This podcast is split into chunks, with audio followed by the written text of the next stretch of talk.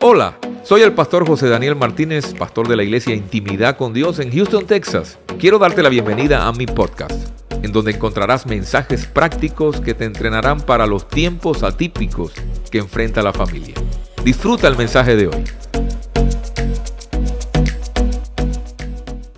Hay un altar que es el altar más alto y ese es el altar de la cruz.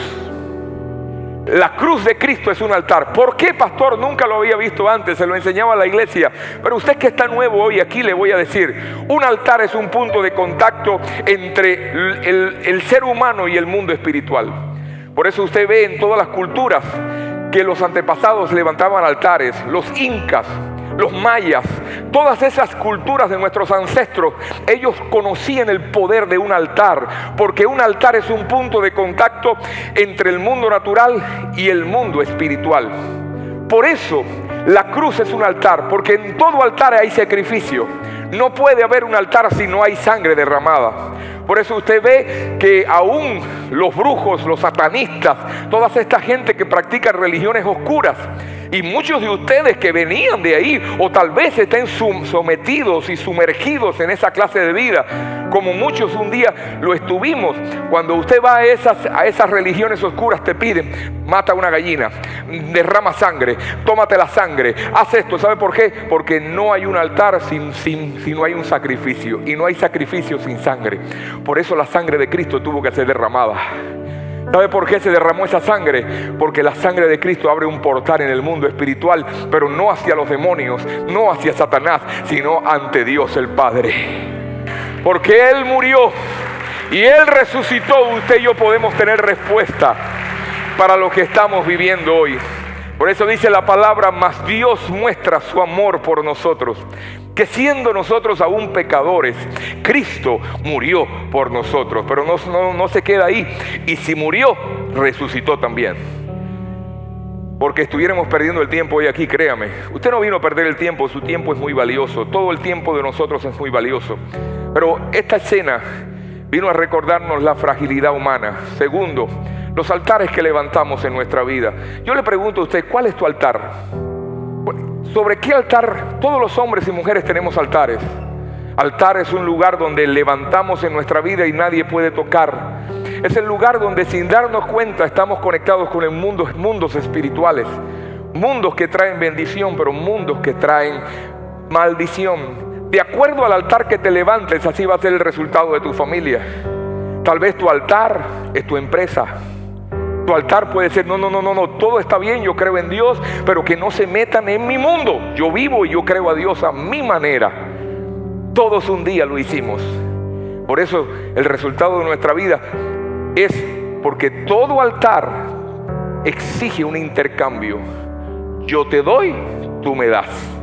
Yo te entrego y yo te doy de vuelta.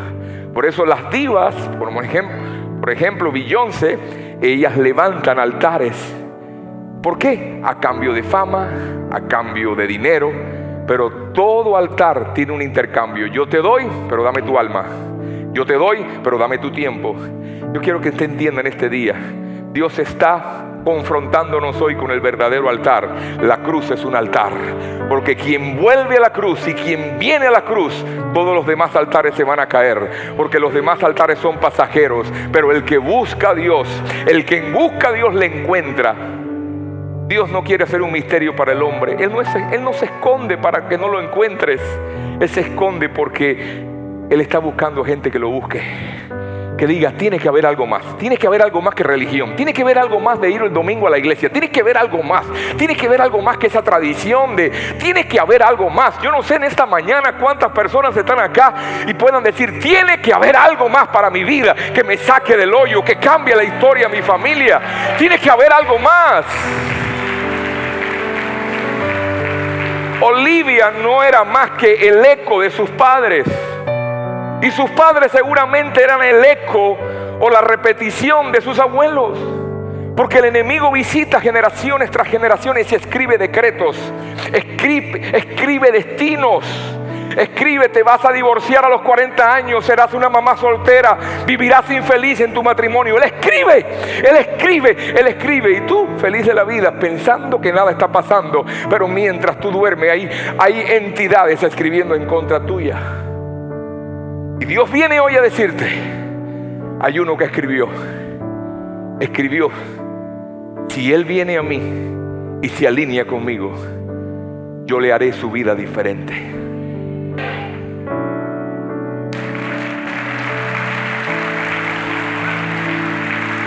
Por eso, por el perdón de alguien aquí, yo no creo en que todo lo escrito para ti se va a cumplir. Usted tiene que provocar que se cumpla. Yo no creo en eso que dice, bueno, todo lo que está para ti se va a dar. No. Hay cosas que son tuyas y te vas a morir sin recibirlas. Hay cosas que Dios diseñó para ti, pero te vas a morir tal vez probablemente ignorándolas. Hay cosas y planes y, regalos y bendiciones que Dios escribió en su eterno plan para ti, pero hay gente enemigo de tu destino profético. El enemigo odia tu destino profético y toda persona con destino profético es perseguida. Porque el enemigo sabe que si tú cumples tu destino, Dios cumple su propósito en ti. Y Él quiere romper ese propósito. ¿Cómo?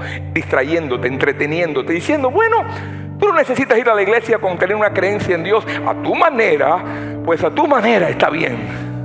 Yo siempre le digo así, cuando usted invente una estrella, invente una célula, pues siéntese con Dios y diga, pues es a mi manera, Dios no a la tuya. Pero mientras usted no invente una estrella, un sol ni una célula, no se ponga a discutir con el jefe.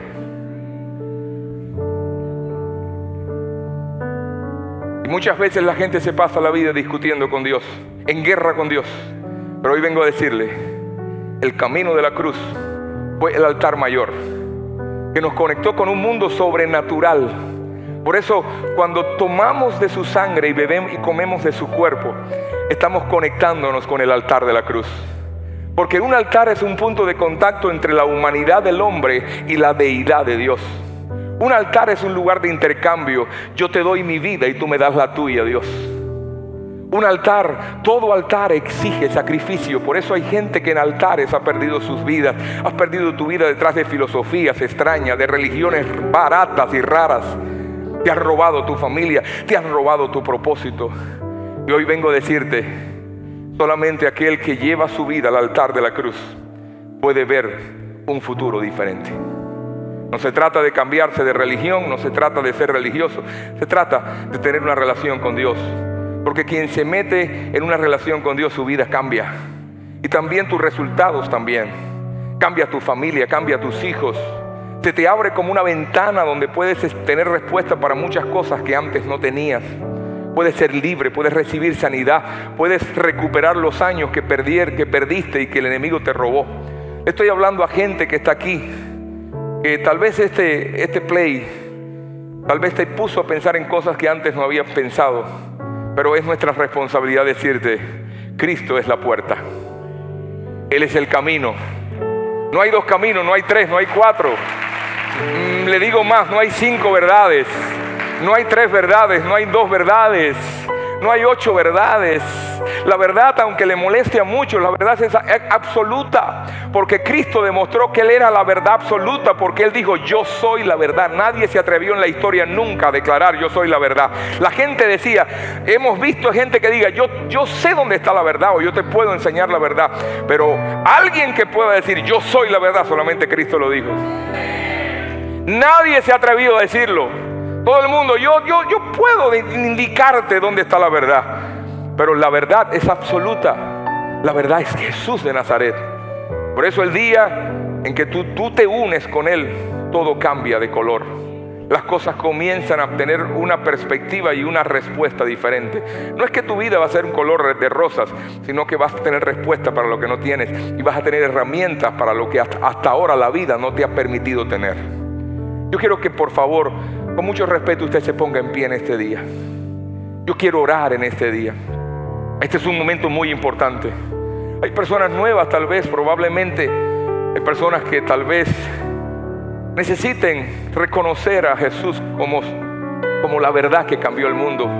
¿Sabe por qué es la verdad? Porque cuando la verdad entra en el universo afecta el tiempo. Cuando la verdad entró en el universo cambió la historia. Cambió el mundo en antes de Cristo y después de Cristo.